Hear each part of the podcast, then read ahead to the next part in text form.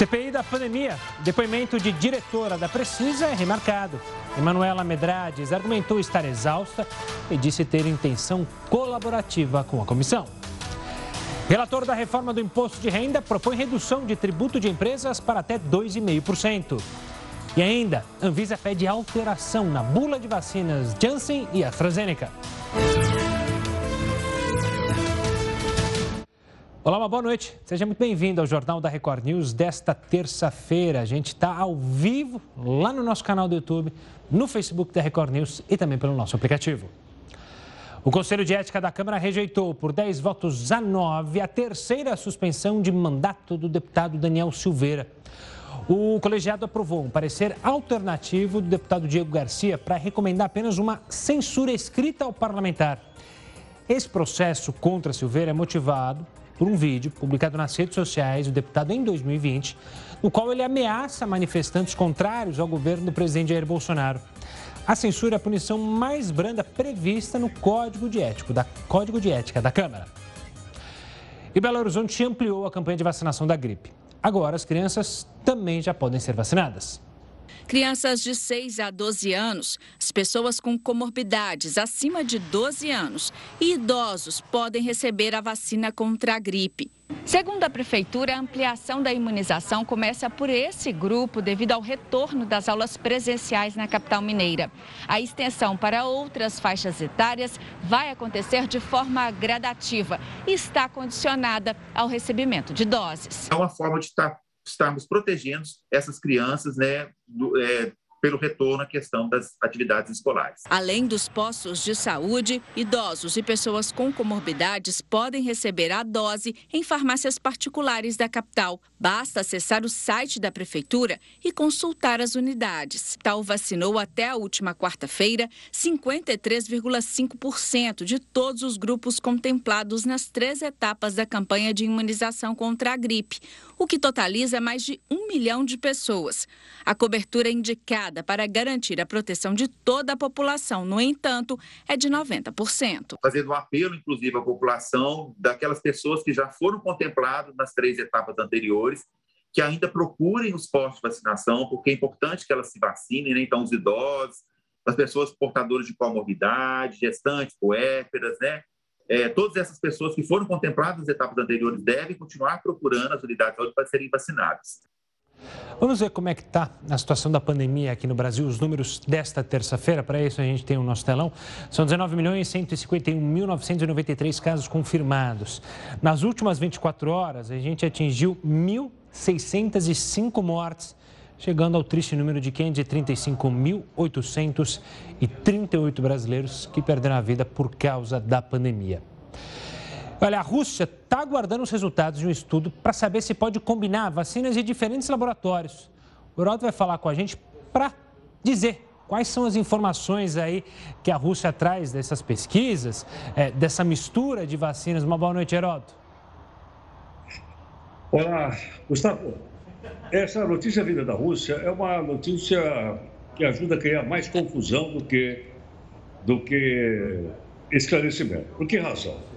Pelo seguinte, a vacina da Rússia chamada Sputnik, ela, por exemplo, não foi aprovada pela Anvisa aqui no Brasil. Lembra que tinha um laboratório aí chamado Neoquímica que disse que ia botar essa vacina aqui em dois, três meses? Nada. Não passou no teste da Anvisa. Não passou em testes de outros países do mundo. Foi comprada pela Argentina e os argentinos tiveram comprar outra vacina porque o efeito não foi, não foi satisfatório. Então, há uma discussão de ordem técnica, não política, quanto à validade e a importância que tem a vacina Sputnik. Por esse motivo, o grupo que investe na Rússia, a Rússia é um país capitalista, no laboratório russo, pôs grana lá, eles estão pondo grana agora numa pesquisa para misturar a Sputnik com a AstraZeneca. Ou seja, você toma a primeira dose da Sputnik e a segunda dose da AstraZeneca. Quer dizer, isso é uma confusão muito grande, não tem resultado final ainda, e pode parecer o seguinte: então essa vacina não é efetiva. Agora, olhando para o lado da Organização Mundial da Saúde, o que, que eles dizem disso? Eles dizem, olha, não há comprovação científica que tomar uma dose, uma vacina e outra de outra pode fazer um efeito melhor do que as duas doses. A OMS, Organização Mundial da Saúde, ela não recomenda. Assim também, como não se recomenda outra coisa que acontece por aí. Converso muito com as pessoas. Algumas até já me falaram, não, eu vou tomar a segunda dose de outra vacina. Pronto, não tem comprovação. E há também, Gustavo, aqueles que acham que tem que tomar uma terceira dose. Já há casos, já há casos, eu infelizmente não, não, não, não tenho condições de provar aqui, já há casos de pessoas que têm entrado na fila para tomar a terceira dose. Agora, se toma a terceira dose, tem gente que não tomou nenhuma. Então, quer dizer, você está tomando a vacina de uma pessoa que realmente precisa. Porque a gente não sabe também se essa terceira dose pode ou não ser mais eficaz. Por esse motivo, o Ministério da Saúde está dizendo: olha, não façam isso, não tem comprovação científica. E outra coisa curiosa: há um outro estudo também, esse feito da China, de tentar misturar a primeira dose da Pfizer com a segunda dose uma outra vacina chamada Novavax. Novavax, misturado com a tal da Pfizer. Lembrando o seguinte, que, mais uma vez, que tem 182 vacinas para serem colocadas no mercado mundial. 182. Então, é? eu acho que a gente tem que seguir o máximo possível o que diz a ciência e não o mercado e não o interesse da acionista dos grandes laboratórios. Bom, Heroto, daqui a pouco a gente volta a se falar aqui dentro do Jornal da Record News. Olha, a polícia prendeu três homens por desviar medicamentos de um hospital. A gente volta com essa e com outras informações aqui no Jornal da Record News. Estamos de volta com o Jornal da Record News para falar de um relatório da ONU que aponta que o número de pessoas que passam fome aumentou em todo o planeta em 2020. Sobre esse tema, eu converso com Stephanie Amaral, oficial de saúde do Unicef no Brasil. Stephanie, boa noite. Obrigado pela participação aqui conosco. O quanto a pandemia contribuiu para essa situação e quantas pessoas hoje passam fome no mundo? Boa noite, Gustavo. Eu que agradeço a participação, o convite por estar aqui. Bom, a pandemia ela tem um impacto muito significativo na vida dos brasileiros, principalmente em relação ao aumento do desemprego, a diminuição da renda, a dificuldade do acesso aos alimentos. Então, esse relatório ele vem chamar atenção para o agravamento da fome no mundo, porque qualquer impacto na renda ela consequentemente, leva a um impacto também na alimentação e principalmente no acesso a alimentos saudáveis. Então, esse relatório mostra que aproximadamente 811 milhões de pessoas enfrentaram a fome no último ano. Né? E o relatório ele não traz um dado específico sobre o Brasil, mas o Unicef fez uma pesquisa, tem feito uma pesquisa ao longo da pandemia, que mostra que 17% dessa amostra disse que deixou de comer porque não tinha dinheiro dinheiro para comprar comida. E isso equivale a aproximadamente 27 milhões de pessoas. Então, é, é uma situação, uma crise realmente que estamos vivendo que afeta muito a alimentação.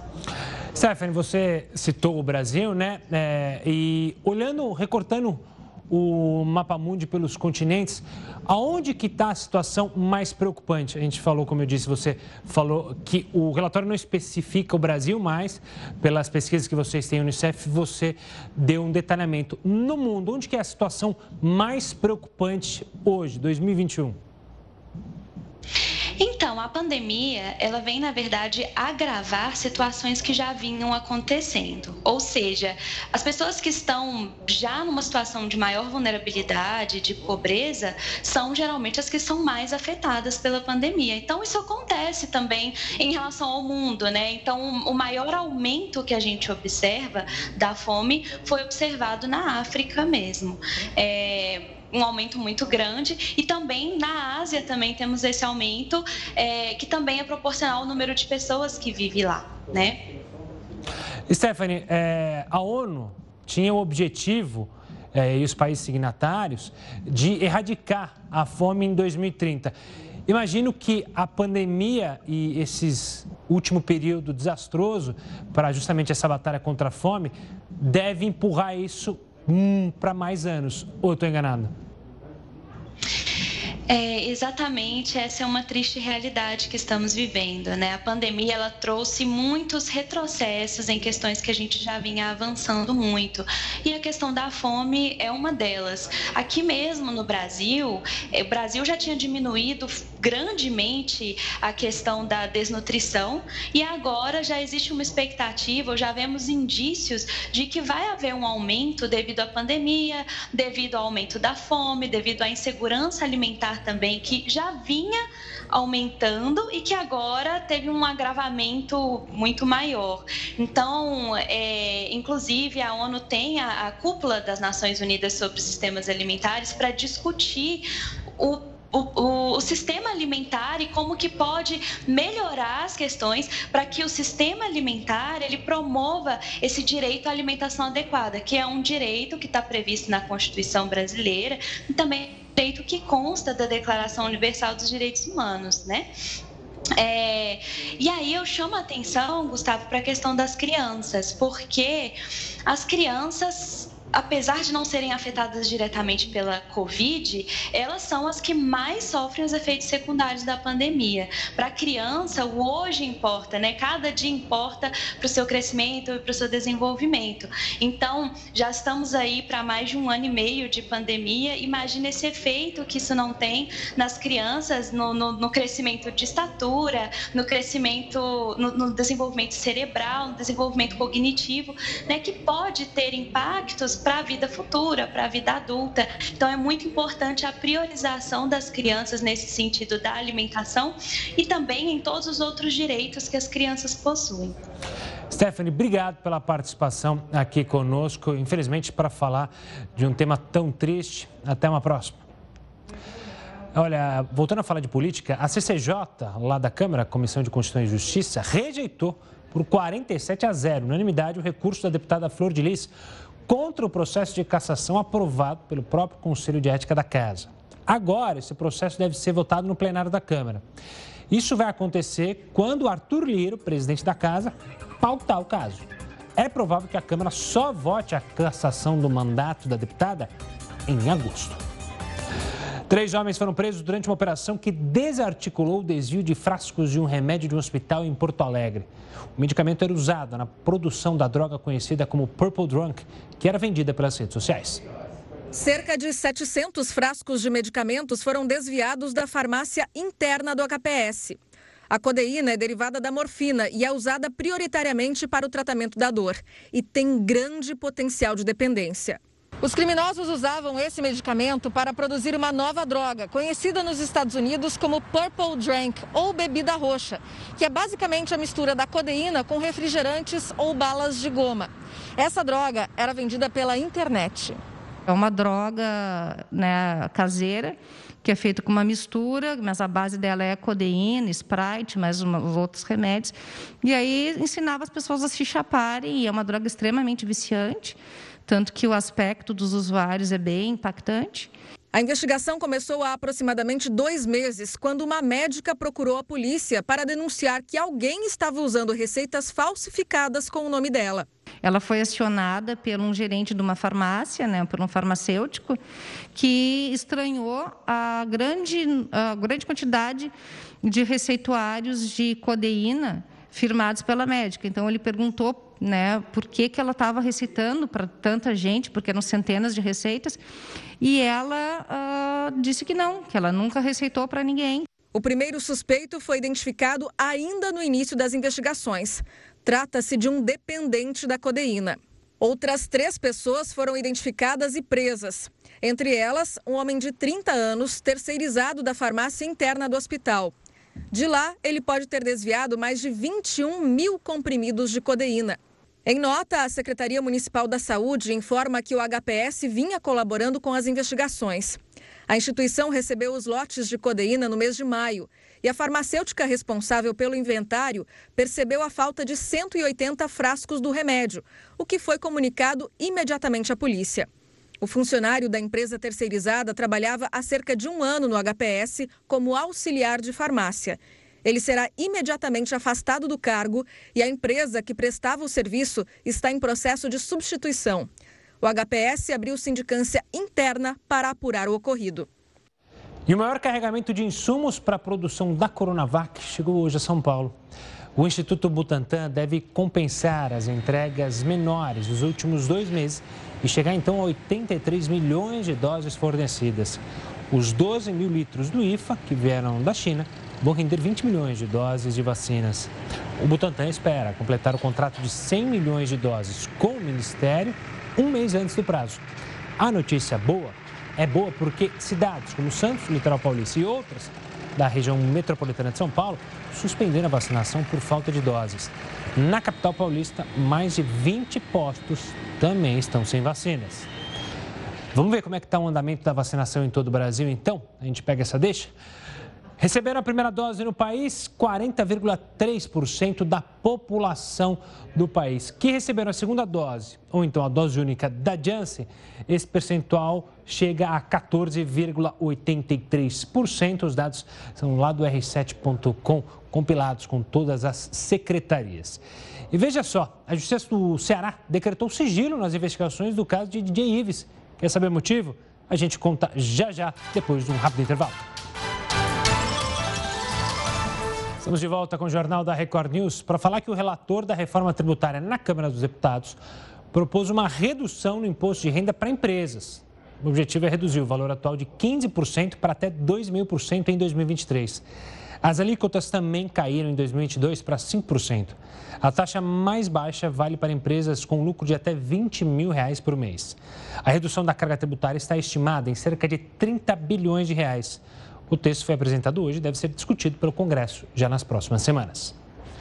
Vamos falar do cenário internacional porque é algo que tem chamado muita atenção. Milhares de cubanos saindo às ruas pela primeira vez em mais de 60 anos. Pessoas protestaram contra o governo em cerca de 20 vilarejos e cidades em toda a ilha. Para entender o que desencadeou, o que está acontecendo por lá, a gente convidou o geógrafo João Correia. João, obrigado pela participação aqui conosco. O que, que de fato então está acontecendo? Qual foi o start para fazer justamente essas manifestações que nunca se viram lá em Cuba? Uma boa noite. Muito boa noite, Gustavo. Boa noite a todos. Agradeço demais o convite. Então, Gustavo, os protestos que estamos presenciando, na verdade, que estamos acompanhando pela imprensa nacional e internacional em Cuba, não são inéditos. Houve uma grande manifestação uma grande onda de protestos no ano de 1994 em Cuba, mas o protesto de agora tem algumas peculiaridades. A primeira delas é que o protesto de agora, as manifestações contra o governo, contra a ditadura cubana, elas acontecem no, no âmbito nacional. Em 1994, o então governante do país, Fidel Castro, ele enfrentou manifestações concentradas agora se espalharam por toda a arquipélago humano o que a gente acredita é que a internet agora teve um papel importantíssimo no crescimento dessas manifestações contra o governo. E a internet em Cuba Bom, e a internet está atrapalhando justamente a nossa conversa com o João Correia. A gente vai tentar retomar o contato, refazer a chamada com o João, para depois, então, a gente entender melhor é, o que está acontecendo lá em Cuba. Como ele vinha explicando, a internet falhou, mas a gente vai tentar reconectar para falar mais, porque é um assunto que, claro, deixa as pessoas sempre atentas ao que acontece em Cuba. Enquanto isso, enquanto a gente reconecta, vamos falar sobre outros assuntos. O setor de serviços, o que mais emprega aqui no país, teve alta em maio. O aumento foi de 1,2% em relação a abril e voltou a ficar acima do patamar pré-pandemia. Na comparação com maio do ano passado, o aumento foi de 23%. Já no acumulado de 12 meses, os serviços têm queda de 2,2%. O resultado foi divulgado nesta terça-feira pelo Instituto Brasileiro de Geografia e Estatística, o IBGE. E um incêndio tomou conta de uma unidade de tratamento da Covid-19 no Iraque. Ao menos 66 pessoas morreram e mais de 100 ficaram feridas em decorrência de um incêndio num hospital na cidade de Nassíria, no sul do Iraque.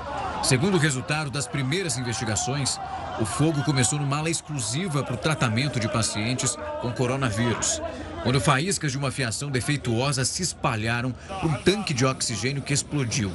Durante horas, as chamas tomaram a unidade anti-Covid, impedindo a saída das vítimas, incluindo grupos de familiares que estavam no horário de visita. Quando os bombeiros conseguiram controlar o fogo, o cenário era de tetos afundados, paredes queimadas, vidros estilhaçados e dezenas de corpos carbonizados.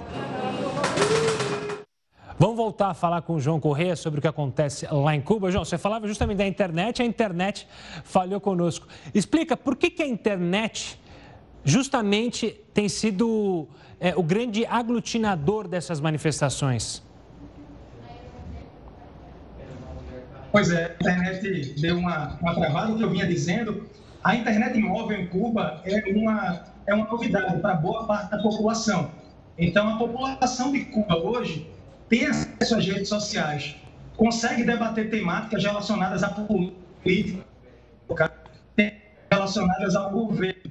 A gente sabe que a imprensa tradicional em Cuba é controlada pelo Partido Comunista. Cuba é um partido que existe um regime de partido único dentro do país. Então, as pessoas enxergam na internet um local é, onde elas têm que propagar suas ideias.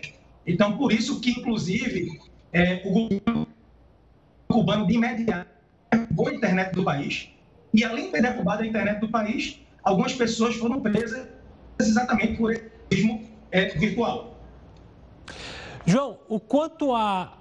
Perdemos o contato com o João de novo, a gente vai tentar reconectar. Enquanto isso, vamos falar sobre uma vacina criada lá na Itália que produziu uma resposta de anticorpos em 93% dos voluntários que participaram do estudo. O imunizante está na segunda fase dos testes clínicos e apresentou resposta de anticorpos em 99% após a segunda dose. Esse estudo teve 917 voluntários e não obteve nenhum efeito colateral grave. Após o sucesso, o laboratório responsável pela vacina vai continuar com a próxima fase dos estudos. A Justiça do Ceará decretou sigilo nas investigações sobre a violência contra a mulher cometida pelo DJ Ives. Uma das pessoas que apareceram no vídeo da agressão prestou depoimento hoje. Charles Barbosa trabalha como motorista do DJ Ives e foi ouvido como testemunha. No vídeo da agressão, ele aparentemente não age para conter o DJ. Antes do depoimento, o funcionário já tinha declarado que as agressões ocorriam com frequência e que chegou a intervir em discussões anteriores. Se não fosse primeiramente Deus e eu, de fevereiro para cá, alguém já tinha morrido. Isso eu digo a você sem medo de errar. As que eu participei, eu me lembro de tudo, sei de tudo e muita coisa ali eu me meti, viu? E tesoura que eu tomei, e faca que eu tomei, e objeto que eu não deixei jogar um no outro. Ninguém vê isso, né? O advogado do motorista, que também defende Ives, fala sobre a falta de reação do cliente. Aí o que acontece é o seguinte, que ele tinha sim já se posicionado, tentado intermediar né, situações. Então, assim, toda manifestação da gente ela tem sido feita nos autos do processo. A mãe da vítima que presenciou agressões também já prestou depoimento. A polícia espera ouvir mais algumas testemunhas, como a empregada do casal, para concluir o inquérito, o que deve acontecer até o final desta semana. Hoje, a justiça determinou o sigilo do caso. A investigação no caso de Jay é por lesão corporal é, aparentemente houve mais de um episódio de lesão corporal, então seriam vários crimes de lesão corporal. A pena prevista para esse crime é de três meses a três anos. As cenas gravadas entre dezembro e fevereiro últimos mostram seguidas agressões de Ives contra a mulher, Pamela Holanda. Uma delas acontece na presença da filha do casal. A polícia Pamela contou ter sido agredida, inclusive grávida. As acusações fizeram o DJ perder vários contratos. A gravadora suspendeu todas as participações de Ives em músicas próprias e de outros artistas e bloqueou das plataformas de áudio e de vídeo as faixas já lançadas. Olha, a Câmara dos Deputados aprovou o projeto que limita os super salários no serviço público. Heroto, Explica para a gente quais serão as mudanças.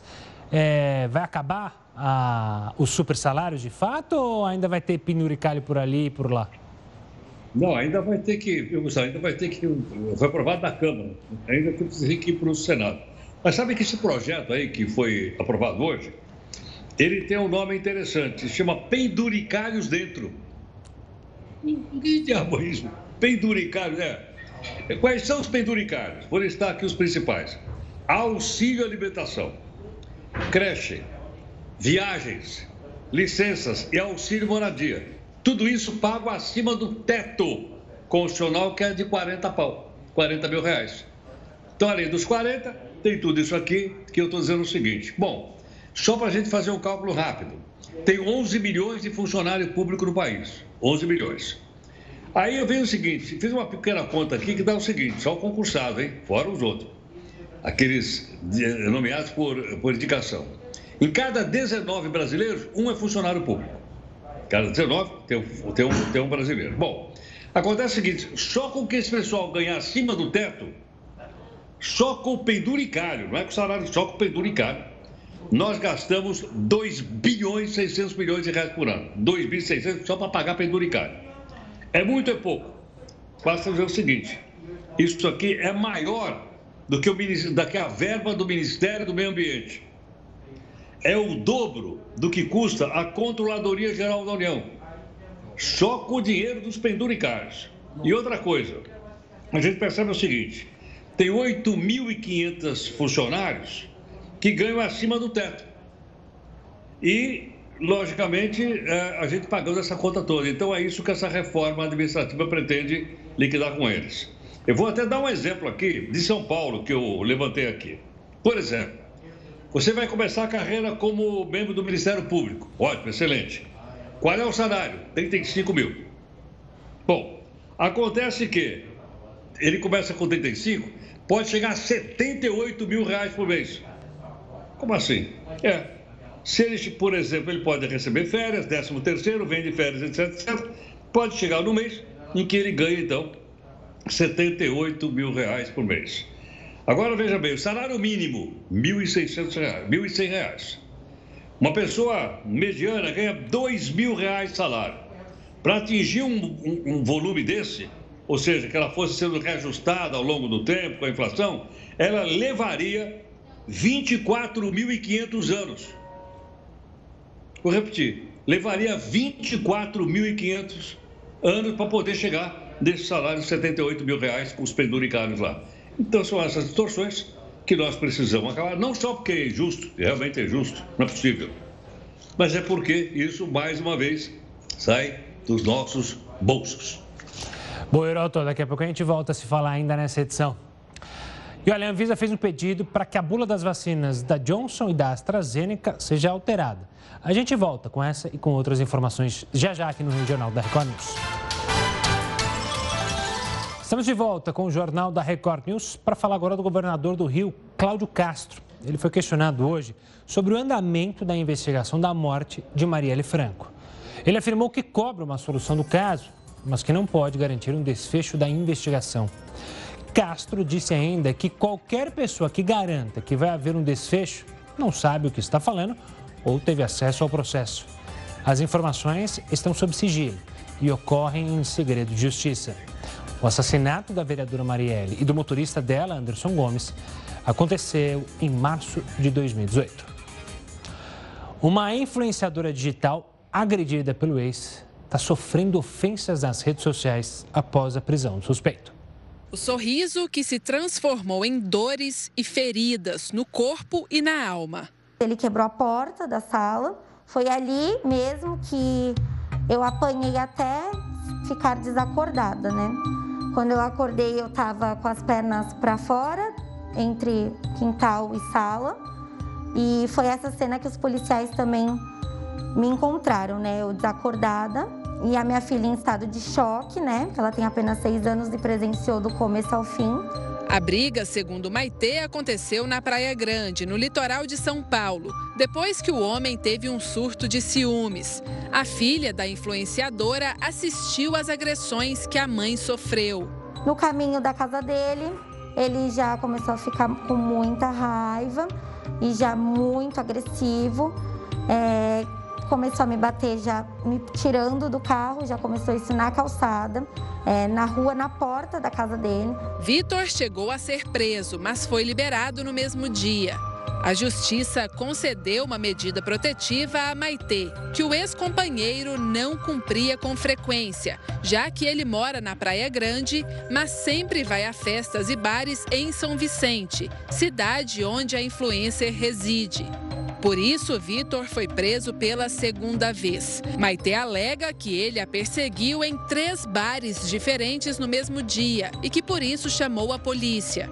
Vitor saberia que ela estaria em um dos locais, porque a foto da divulgação do evento tem a imagem da influencer estampada. A partir desse momento, Maitê começou a ter ainda mais problemas. Recebeu ameaças virtuais e teve o perfil no Instagram com mais de 15 mil seguidores excluído. A imagem da influenciadora foi usada em perfis falsos, como se ela fosse uma garota de programa. O advogado da influencer acredita que Vitor possa estar comandando os ataques a ex. A primeira medida que nós já estamos adotando é justamente entrar com as medidas cabíveis na área civil para resgatar o perfil no Instagram que ela usa é, como instrumento de trabalho, assim como identificar os autores da, de, do, do ataque. Já o advogado de Vitor nega que ele a tenha agredido e diz que o autônomo não descumpriu a medida protetiva, mas que foi perseguido por Maitê para que fosse preso. Os fatos não ocorreram como estão descritos na inicial acusatória e vão ser cabalmente demonstrados durante o decorrer da instrução processual. Houve uma perseguição é, empreendida pela vítima e pela sua advogada com o único intuito de proceder na prisão em flagrante do acusado. A defesa também diz que Maitê teria tentado uma reaproximação recente sem sucesso e que por isso teria se vingado e chamado a polícia. Na semana dessa suposta situação flagrancial, a mesma tentou uma reaproximação com ele por diversos meios, WhatsApp, Instagram, ligações, ligações via WhatsApp. Todas essas, essas alegações estão documentadas e cabalmente demonstradas nos autos. Maitê tenta agora esquecer o trauma e seguir a vida. Tudo o que ela mais precisa é recuperar as redes sociais, de onde tira o sustento dela e da própria filha de seis anos como influenciadora digital. Mas confessa que tem medo que Vitor seja solto ela diz não saber do que ele será capaz caso a veja novamente. Maitê só deseja que a justiça não seja cega desta vez. A minha filha ela tá bem abalada, né? É, ela se sente na obrigação de me proteger. Se alguém me chama em casa, ela não quer que eu atenda. Ela deixa que eu vou, mãe, por favor, fica aqui dentro, deixa que eu vou lá ver. Então, assim, ela tá com um fardo de proteção que não é dela, que deveria ser ao contrário. Então, isso me abala mais ainda, né? Porque eu me sinto mais culpada por ela ter presenciado essa situação inteira. Você aí na sua casa já ouviu falar em residência por assinatura? A prática facilita o aluguel de imóveis e tem atraído a atenção de muita gente. Vamos chamar Heroto Barbeiro para explicar que história é essa? Casa por assinatura? Como é que funciona isso, hein, Heroto? Gustavo, as coisas estão virando tudo de perna para cima, não é possível. Nem me fala. A gente já, não, não, nós já falamos de carro por assinatura, seguro por assinatura, além daquelas tradicionais, revista, jornal, TV a cabo, essas coisas todas. Agora, isso é uma influência que vem da Europa, a gente vai ter a casa por assinatura. O que, que é isso? Isso é o seguinte, você pode assinar ou alugar, se você quiser, uma casa por alguns dias, ou por alguns meses, ou por algumas horas. É só entrar lá e fazer a assinatura. O que, que é interessante é o seguinte, você só precisa chegar lá e fazer o cadastro. Aí você vai dizer, mas não tem que apresentar aquela papelada toda para poder alugar uma casa, o fiador, Aí tem aquela, como é que chama? Aquele depósito de três meses que você tem que pagar se não tiver fiador, vai por aí afora. Não, não, não, não, não tem nada disso. Basta levar o RG. Só. Assim como eu posso ah, fazer assinatura de qualquer coisa só com o meu RG, eu também vou poder fazer a mesma coisa com a casa. Eu faço uma assinatura. Agora você vai dizer, bom, mas e aí? É, quais são as vantagens? Primeiro, entre, entre outras, a casa vem completa.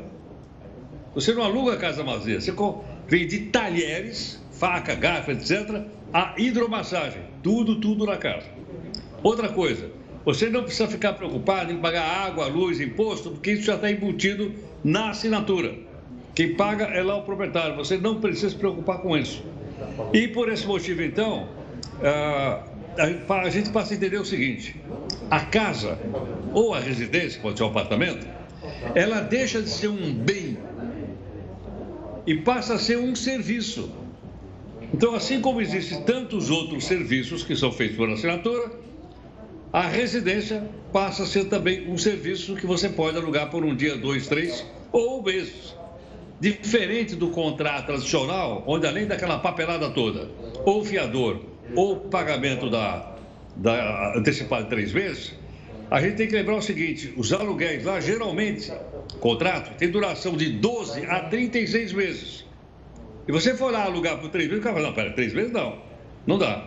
Daqui a pouco eu vou ter que alugar de novo. Não é o que acontece com a casa por assinatura. E outra coisa, isso tudo é feito pela internet, não há qualquer participação física, as pessoas resolvem tudo pelo seu celular. E vamos ver, parece que a coisa está andando porque já existem firmas na internet no Brasil é, alugando casa via assinatura. Vamos ver como é que isso vai evoluir. Vamos ver como é que vai evoluir e quando que vai parar na justiça, né? Porque é bom lembrar, você já contou é, outras vezes aqui casos do Airbnb mais popular que foi parar na justiça. Quero ver quando que isso vai parar na justiça. Porque no Brasil, quer queira ou quer não, tudo vai parar na justiça, né, Rota? Infelizmente, quando poderia ser resolvido, às vezes até por arbitragem. E aí nós não íamos encher o saco do juiz, aquele monte de papel, aquele custo danado e, e a ação se arrastando anos e anos e anos. Poderia ser resolvido por arbitragem. Conciliação, né? Eu lembro de um caso, se não me engano, você contou aqui, de irmãos que brigaram por causa de um moletom e o moletom foi parar na justiça. Por incrível que pareça. Você lembra desse caso? E, e algumas dessas coisas vão parar no Supremo Tribunal Federal. Por incrível que pareça, né? São, cada, são situações, as jabuticabas brasileiras, né, Heroto? Bom, por hoje é só. Vai descansar, tá bom? A gente se fala amanhã. Tchau, tchau. Tchau, tchau. Olha, mais de 900 mil pessoas agendaram a vacinação contra a Covid-19 na França. A grande procura ocorre após o presidente Emmanuel Macron ter anunciado uma série de restrições para quem não tivesse sido imunizado contra a doença.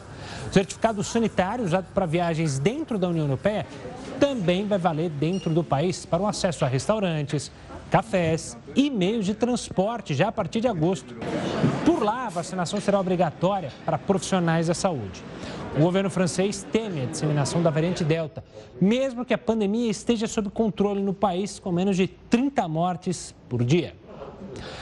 E a CPI da pandemia tentou ouvir hoje uma representante da Precisa Medicamentos. Baseada num habeas corpus do Supremo, ela se recusou a responder as perguntas dos senadores. O dia na CPI foi completamente atípico. Na primeira e única pergunta, Emanuela Medrades, diretora técnica da Precisa Medicamentos, se recusou a responder uma questão básica. Qual é a sua relação técnica profissional com a Precisa Medicamento? Ser relator. Vossa Senhoria é empregada da empresa ou que em condição participa é, funcionalmente da Precisa? Sou relator por orientação dos meus advogados, eu vou permanecer em silêncio. Munida de um habeas corpus concedido pelo presidente do Supremo Tribunal Federal, Luiz Fux, foi assim que ela se comportou durante todo o depoimento. A Precisa Medicamentos é a empresa que intermediava a venda de vacinas Covaxin entre o laboratório indiano Barabiotec e o Ministério da Saúde. A decisão irritou o presidente da CPI, Omar Aziz, que enviou um ofício a Fux pedindo que ele deixasse mais claro em quais pontos a depoente teria direito de não responder às perguntas. Já a defesa de Emanuela também recorreu ao Supremo, pedindo que ela tivesse o direito a escolher o que responder. Pelo habeas corpus, Emanuela Medrades não precisa responder a perguntas que a incriminem, mas deveria falar sobre outros assuntos. Em um dos e-mails enviados ao então secretário executivo do Ministério da Saúde, Elcio Franco, ela diz. Enquanto não houver um firme do Ministério, estamos consideravelmente vulneráveis. Gostaríamos muito de permanecer com esse quantitativo e prazos reservados ao Brasil. No fim do dia, o presidente do Supremo, Luiz Fux, determinou que cabe a Emanuela decidir em qual resposta ela poderia se incriminar. Ou seja, ela não precisa responder às perguntas.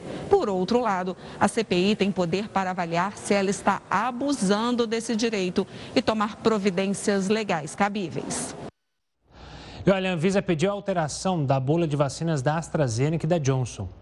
O pedido feito às fabricantes da vacina é que incluam nas bulas a contraindicação do uso para pessoas com histórico da síndrome de extravasamento capilar. De acordo com a Anvisa, o evento adverso é raro, mas grave, e já existe relato de suspeita de síndrome após a vacinação. O turismo no Rio de Janeiro começa a se beneficiar das flexibilizações de medidas restritivas. Quer saber mais? Nós voltamos em um minuto. É um minuto mesmo. Continue conosco. E vamos agora a Brasília com a repórter Renata Varandas, que tem as últimas informações da CPI da pandemia. Boa noite, Renata.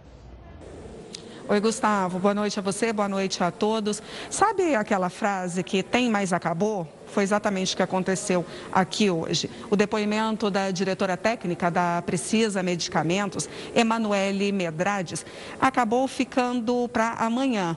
Isso porque o depoimento recomeçou e cinco minutos depois acabou. Por quê? Porque ela passou o tempo inteiro dizendo que estava exausta e que não conseguia responder a pergunta alguma. Só para vocês terem uma ideia, perguntaram para ela como que ela começou a trabalhar na Precisa Medicamentos e ela simplesmente se negou a responder. Bom, conclusão. Depoimento ficou para amanhã, às 9 horas da manhã, junto com o depoimento de Francisco Maximiano, dono da Precisa Medicamentos. Gustavo.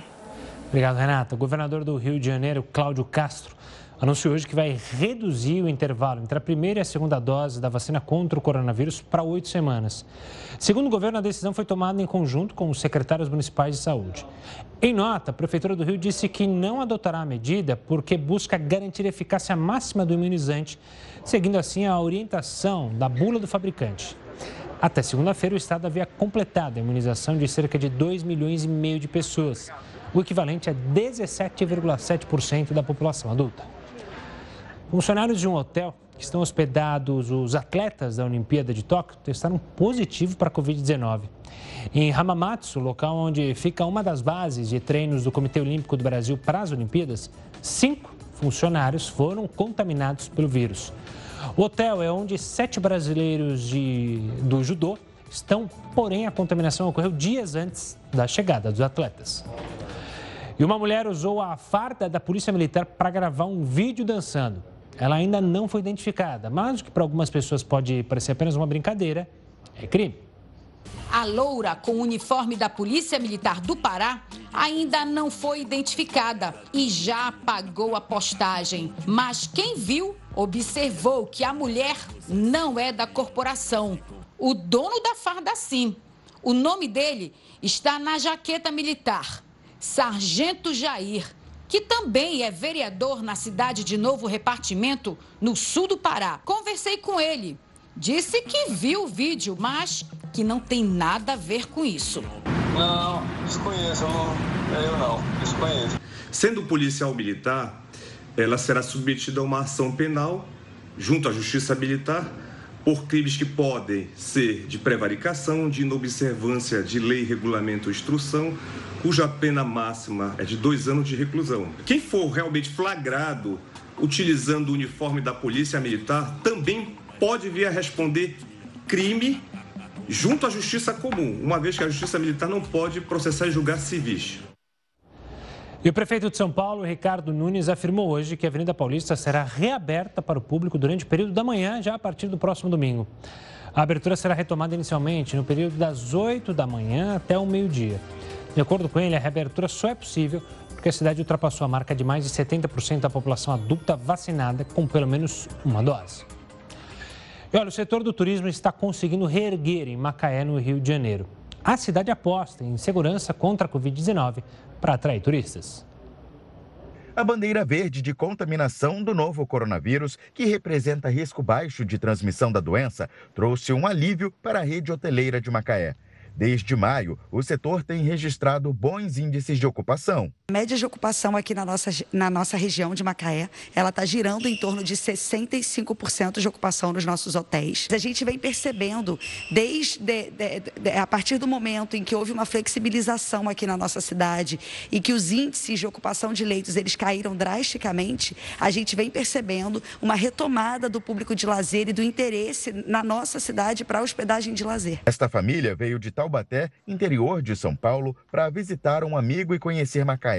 A ideia era ficar três dias na cidade, mas o Cláudio decidiu prolongar a estadia. É a primeira vez né, na região dos lagos, mas Macaé é a primeira vez.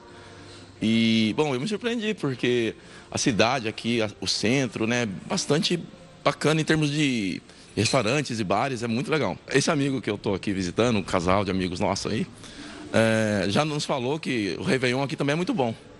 E aí já despertou esse interesse em voltar sim. E se hotéis e pousadas estão com bons índices de ocupação, o reflexo é sentido diretamente no polo gastronômico da cidade. A flexibilização permitiu o aumento do horário de funcionamento dos estabelecimentos e também da capacidade máxima de atendimento. Com o novo fôlego, vagas de emprego também têm sido oferecidas. Com isso, né, a gente conseguiu recontratar e ocupar vagas que estavam é, sendo necessárias aí, até contratar um pouco a mais. O, de, de abril para cá, a gente conseguiu contratar oito colaboradores novos aí com carteira assinada. Nem mesmo as noites mais frias têm espantado os clientes. De abril para cá, até agora a gente já teve um aumento de 50% no movimento. Isso é muito positivo. E assim, a gente vê que as pessoas é, estão mais seguras para saírem e vê que tem os procedimentos e estão vindo com mais frequência aos restaurantes. Bom, essa edição do Jornal da Record News fica por aqui, mas você segue muito bem acompanhado com o Rafael Gart e o News das 10. Uma ótima noite e até amanhã.